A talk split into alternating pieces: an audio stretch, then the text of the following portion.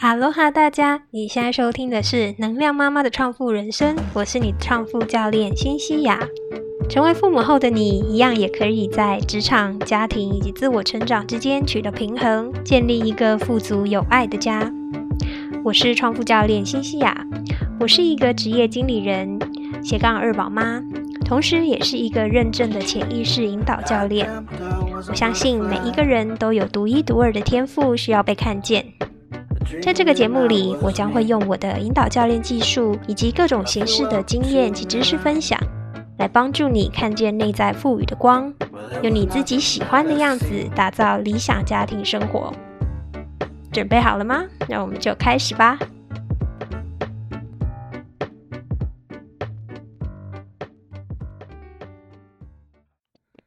今天这一集呢，将会非常的特别。是我跟在新加坡认识的好朋友，也是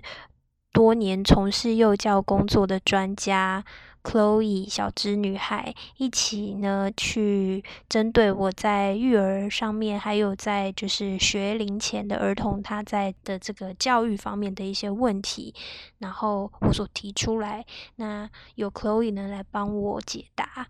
那因为呢节目长短的关系，所以呢我会把。接下来这个访问呢，把它分成三集，然后第一集呢会是以幼幼班做什么为主，然后第二集呢会是小朋友在家的生活习惯，我们可以怎么样跟学校去配合。那第三集呢，会是来比较轻松一点，去探讨一下在新加坡特有的一些教养的文化，也可以让大家去了解一下，说新加坡呢跟台湾之间的教养文化有什么不一样，有什么特别特殊的情况，然后呢，让这个专家哈幼教专家来帮我们去做解答。那我希望呢，用这样新的形式呢，也可以带给各位爸妈们有一些新的发现。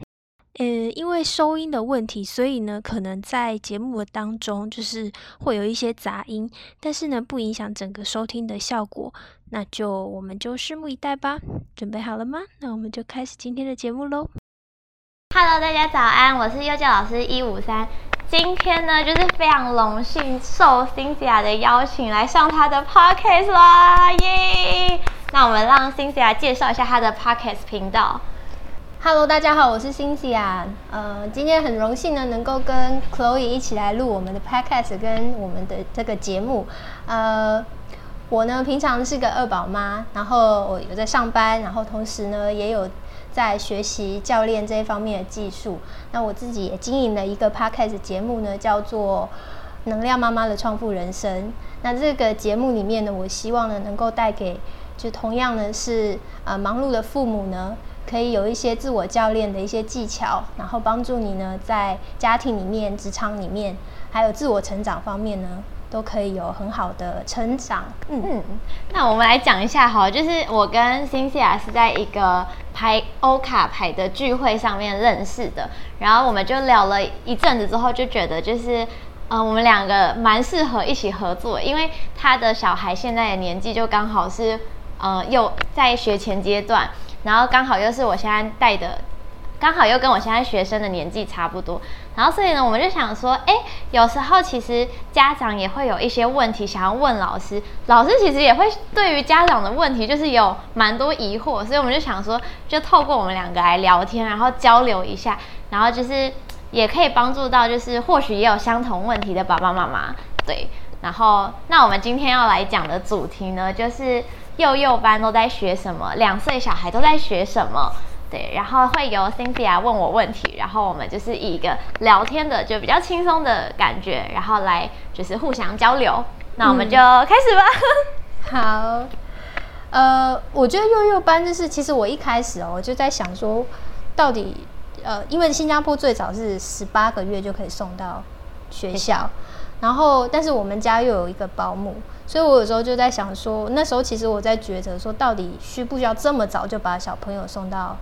送到幼幼班里面？嗯，那送跟不送，我自己在家里跟保姆这样整天看着，也是有人看着他呀。那有什么不一样？嗯，我觉得站在老师的角度，就是我刚来新加坡之前，觉得我在台湾教书，因为台湾最小是两岁嘛，嗯，然后那时候我就也是觉得说，就是两岁送来，就是两岁就送到幼儿园，其实我觉得太早了，嗯嗯，对。可是呢，就是后来当我到新加坡，然后我带的带的孩子是十八个月的时候，你就会真的很明显的感受到。他如果是有念 PGPN 这个阶段，然后到他 N one，跟他是在家，然后到呃 N one 的时候入学的时候，其实会需要比较多的适应的时间。嗯，那我觉得就是也没有说一定要把他很小很小的时候就送到学校，因为你把他很小很小的时候送到学校，其实如果家长没有准备好的话。有时候其实孩子 OK 了，可是其实是家长的心理没有不 OK，对，所以家长可能就会嗯一直躲在外面偷看啊，或者是可能小孩子有一点点就是受伤，他们就会很紧张。所以我觉得应该是家长的心态要先准备好，因为有些人可能是因为工作的关系，所以他没有办法，他一定得送。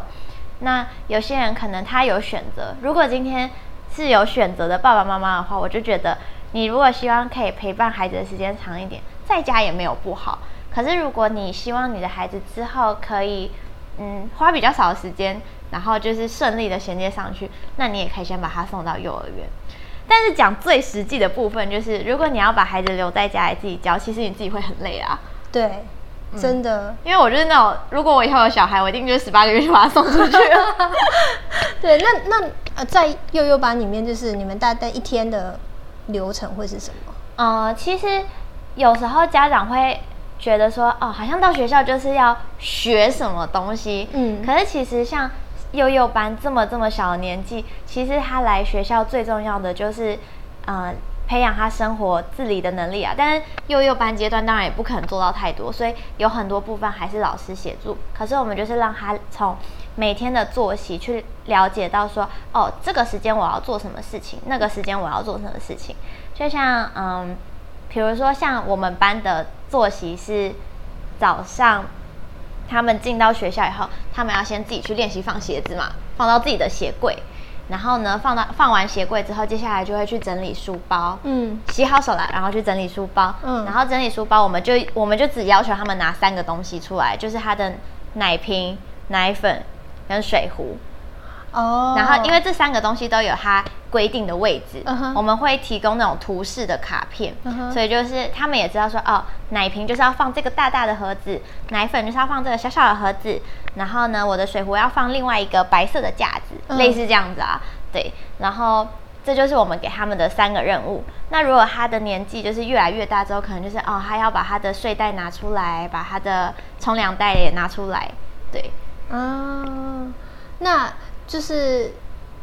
上课部分吗？有有有，真的有上课的部分吗？还是说只是做一些活动？嗯，像我的学校，我们会有分，就是大组的时间跟小组的时间。那在大组的时间，我们会就是老师会唱唱歌，说说故事，然后就是也有可能会分享一些，就是我们之前去户外活动有看到的事情，就是这种大家一起。聚在一起，然后可能讨论某某一件事情，或者是分享一首新的歌，类似这样子的。这个活动的时间不会太长，通常就是三十分钟至极限，因为他们也做不了那么久。对，然后，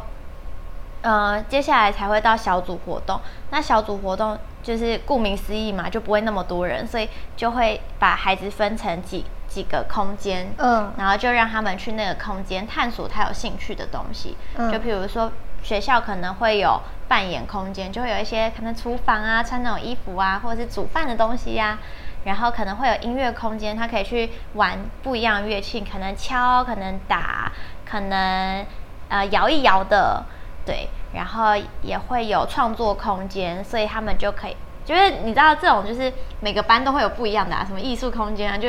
Anyway，它就是一样的东西，所以他们就会去那里，可能画画，或者是老师会在里面设计一些活动，就可能今天可能是玩粘土啊，或者是一起揉面团啊，或者是呃去体验一下说胶水要怎么使用啊，就类似这样子的。然后也会有，我想想，还有建构空间，就是会有一些积木，让他们可以去堆叠，或者是去把它搭高，然后还有哦，让他们去堆叠或者是组合，因为有些有些玩具它是需要卡进去的，嗯那那个卡进去的动作呢，其实就会帮助小孩去训练他的小肌肉，所以他拔开的时候，虽然这个动作看起来好像没有什么，可是都会这些只要是可以帮助小肌肉运用到的动作，在未来都会让他的拿笔拿得更好。哦，所以有很多家长都会一直说：“哎、你们什么时候要开始写字？什么时候要开始？”没有，我跟你说，就是从这种最基本、最基本的事情。通常呢，就是一个小孩他在这边做，呃，在他学前这段期间，他这些事情做的越多，在未来他的拿笔就会越好。就看是小小的，其实可以帮助他后面的发展会嗯嗯嗯比较好。哦，所以如果说有家长就是在呃学校以外的时间，其实我也可以给他去做多做一些类似的练习。贴贴纸也可以啊，贴你看贴贴贴纸不是要先把它这样子撕起来，对。然后再贴上去，那他用到的不是就是这两只手指头吗？哦，对，OK OK，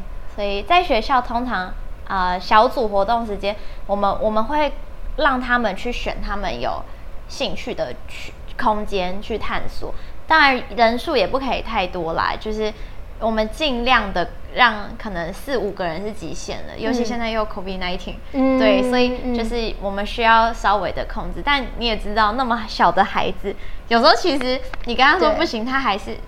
没有办法的，所以就是从每天每天在学校的时间，就是慢慢慢慢让他知道说，哦，嗯、这个时间我去小组玩，然后可能等到他大一点，他就会开始知道说，哦，最多可能就只能四个人，嗯。类似这样子。哦，所以对我来讲，从一个家长的角度，我觉得，嗯，就我观察我女儿去幼幼班大概呃半年左右的时间，嗯。她的成长是在于就是呃就是时间表，她比较有规律，嗯。她大概知道哦什么时候她就要应该要吃饭，然后什么时候应该她就要去睡觉，嗯。然后另外就是我觉得她呃跟人际之间，就是跟其他小朋友互动，而且他其实蛮不怕生的，可能跟个性也有关系。嗯他其实很喜欢跟人家交流互动这样。嗯然后我觉得，那我想我很很好奇，就是你们在呃学校里面有没有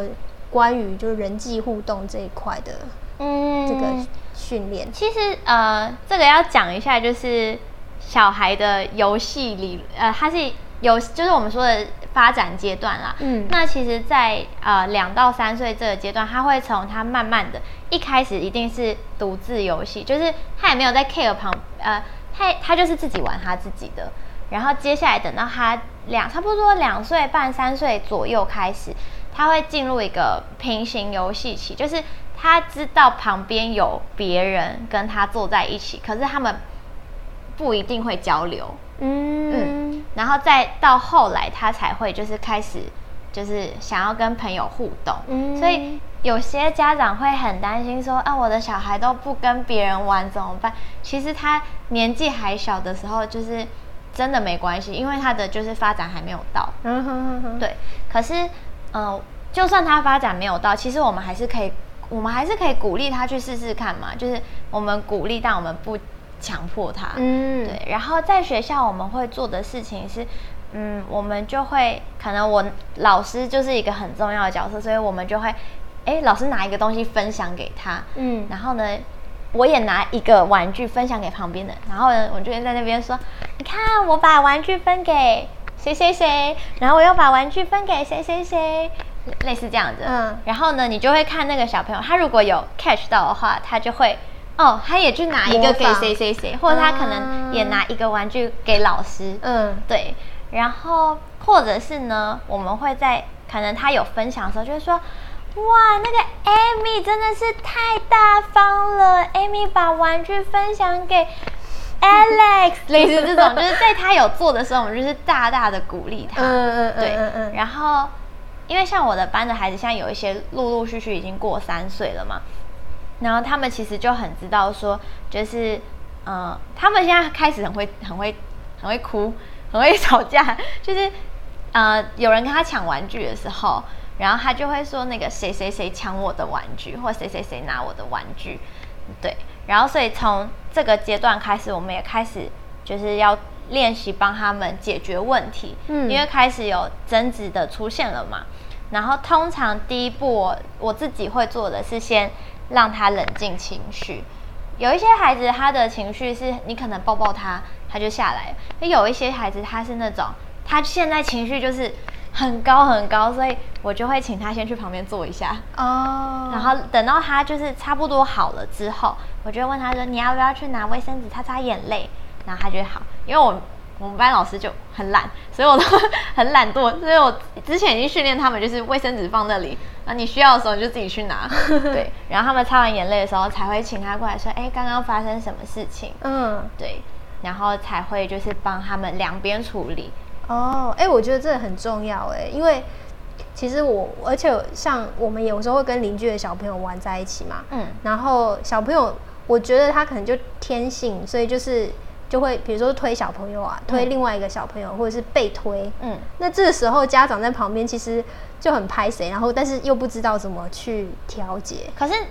小孩自己的反应是什么？他觉得好玩吗？还是他觉得不舒服？还是他没有反应？嗯，呃，像我女儿的话，她是我觉得她就是要捍卫她的东西，所以她就会被她就会推别人。哦，那我我我们就只能跟她说你你不可以推啊，要要嗯要分享啊什么。然后另外一个小朋友一直在哭，就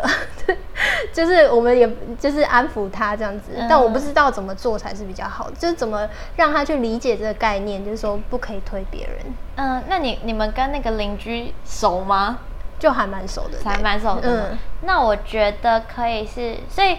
起因是邻居的小孩先拿你女儿的东西，嗯嗯。然后你女儿生气才推回去，对。然后推了之后，那个小孩就吓到，就蹲在一旁哭，这样吗对对对，如果是在学校的话，我想想哦，我们通常就会先让两边都冷静一下啦，嗯。因为可能妈妈呃邻居的妈妈也要安抚一下他的小孩的情绪，然后你们可能也需要，如果你的女儿很生气的话，那个表情应该可以看得出来，所以也会先让她冷静一下。可能我觉得你可以先让她喝个水啊，稍微先深呼吸，转移一下注意力之嗯。后，然后可能才把她找过来，然后你就问她说刚刚发生什么事情，然后她可能会说，她现在应该会说了吧，他对，但是可能没办法很很完完整整的表达，但是他但是他在讲，比如说，嗯，比如说他可以说出玩具，或他说 toy，然后你就可以帮他接那个完整的句子，说，哦，刚刚谁谁谁是不是拿了你的玩具？嗯那让你有什么样的感觉？你很生气吗？还是你很伤心？就是你可以英文也可以夹杂着说啦，对，嗯嗯嗯嗯让他表达一下，然后然后你就说，但是你看哦，那个小朋友他现在怎么了？他现在很难过，嗯哼哼哼，对，然后你女儿可，呃，这样这个年纪的孩子应该多多少少可以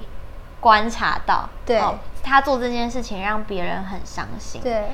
对，然后当他知道这件事情的时候，你就说那有什么方法可以让他不要这么伤心？maybe 你请你女儿拿一张卫生纸给他，嗯或者是你请女儿你女儿去抱抱他，跟他说 sorry。我们班最常的就是你去撒样撒样那个小孩，撒样撒样什么意思？哦，就是塞奶吗？就是好像是好像是马来话，就是那种拍拍。哦，因为你知道来久了，就是你去撒样一下你朋友，嗯嗯嗯应该是马来或是应该是马来啦，嗯嗯对。嗯然后所以他们就我们班的小孩就知道说，如果他让别人哭的话，他一定要这样。然后他有时候不会说 sorry，他就会，但因为他们现在已经很就是很会讲话，嗯所以我们就会说你要跟他说 sorry，然后 sorry。然后有时候就是他可能明明弄到人家头，然后也是这样 sorry，他是这边痛，不是这里。嗯对所以我觉得可以从就是先让他们冷静情绪，嗯然后让小孩关注他自己的情绪，也关注朋友的情绪，然后一起想可以怎么做。嗯，然后我倒觉得就是，嗯、说对不起这件事情没有这么，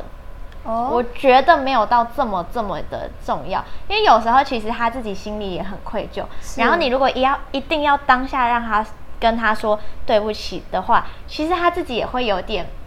拉不下脸，拉不下脸。真的这么小就有面子问题嗯？我们班就有，我们班就有一个孩子，他是他可能抢人家玩具，或他不小心让朋友受伤。然后如果我们就是直接说，然后我现在一直要换名字，不然我怕会被认出来。啊、比如说啊，比如说小明，你不可以这样子推，你不可以这样子推朋友。他可能就会直接情绪爆炸。嗯，然后他情绪爆炸之后，我们就要花更多的时间去处理他的情绪，可能三十分钟哦。哇，然后，所以我最近的策略就是，我知道他抢别人玩具，我先安抚那个被抢的人，然后他好一点之后呢，就把小明找过来，小明你来一下，你来一下，我有件事情要跟你说，然后呢才就是慢跟他讲，但我不会要要他立刻就跟他说对不起，然后就是你知道要有点。就是有点，呃，也让他知道说怎么样做让朋友是舒服的，嗯，对，然后他自己，如果他自己做完这件事情之后，比如说他去撒样一下他朋友了，或者是他有说 sorry 了，觉得小明真的做得很好，你有你有照顾到你的朋友，然后也可以就是再加个拍手说，嗯小明真的做得很好，老师觉得你进步了，觉得幼儿园老师都很浮夸，然后他他他们有时候开心，他们会这样。就是自己拍手，自己觉得自己很棒，这样。嗯嗯嗯嗯对，所以我们我们是在学校可以这样做，但是每个老师其实也有不一样的个性，嗯每个老师也有不一样的做法，所以嗯可能可能对于每个孩子要采取的策略也不一样，但是普遍来讲，我觉得大部分时间这样子是还蛮适用的。嗯嗯，所以一开始就是先让先接受他有这个情绪发生，嗯然后安抚他。那那如果有一些小朋友，你们在情绪教育方面有没有教他们去？因为有些小朋友可能不知道什么是伤心，什么是难过，或是会会不会一开始会有这种问题？所以他在学校的时候，其实我们也会唱很多跟情绪有关的歌。哦他们超会的，就是 他们超会，就是可能是有唱到开心的时候，那他们就会这样子，然后难过的时候就会呼，这种好像就是如果在家里就是爸爸妈妈比较放不开的话，就嗯送去学校，老师都很浮夸。哦，我们小孩现在只要讲到哭的时候，他们哇都超会假装的。对 OK，然后哭，然后生气，嗯，然后还有有时候也会从绘本里面，嗯就譬如说我们在讲故事的时候，我就会让我就会问小孩说，哎，那你看，你看，你觉得他现在的心情怎么样？他看起来是高兴吗？还是他很难过？还是他很生气？哼，类似这种，嗯然后他们就会，他很生气，他还学你的动作哦，对。就是类似从这样小小小小的地方，嗯然后让他们知道说，哦，你可以观察一个人的表情。嗯，对对，怪不得我女儿现在她很会回来，就说爸爸 cry，就是要爸爸假装哭，然后爸爸说 why？呃 I'm not sad。但是如果这时候爸爸哭的话，他应该会觉得很开心。对对，他会觉得很开心，他觉得很好玩。嗯，对啊，那个蛮有趣的。对，所以嗯，在学校所以我觉得，对啊，在学校听起来就是还是有很多，呃，就是活动，而且而且也很多方式可以去去，就是让小朋友更多的在情绪教育也好，还有群体的互动之间都有很好的那个学习。嗯嗯，对啊，我自己的感想是，就是这半年以来，我就看到小朋友他的在他的成长，真的是让我们很惊喜啊，对，让我们很惊喜。所以就是，对啊，然后虽然还是有一些小小的地方，我们希望能够再多去跟他呃加强。好，以上呢是我们今天第一集访谈幼教专家有关幼幼班到底在做些什么的节目内容。下个礼拜呢，我们会继续为大家来分享小朋友呢在家的生活习惯，我们应该怎么教，我们要怎么样去跟老师们在学校教的这个内容呢，把它衔接上。那就算呢，你不是这个，你的小孩可能已经比较大了，还是一样可以去了解一下，说家长跟老师，一个是在学校，还有在家里面的配合，相互的配合应该怎么做比较好，非常的精彩哦。那我们就锁定下个礼拜的节目。Chloe 呢，她是一个非常呃认真，而且呢呃非常活泼开朗的一个幼教老师哦。那他呢也有经营一个 YouTube 频道，叫一五三小只女孩。嗯，如果呢你对新加坡的工作生活有兴趣，还有呢对专业幼教老师来分享如何给予小孩正确的教育，都欢迎你去订阅哦。好，如果你喜欢今天的节目的话呢，别忘了帮我打心、按赞、分享。然后呢，也欢迎你如果有任何的问题的话呢，可以写信给我，或者是到我的 Facebook 粉砖上面留言。我们下期见，拜拜。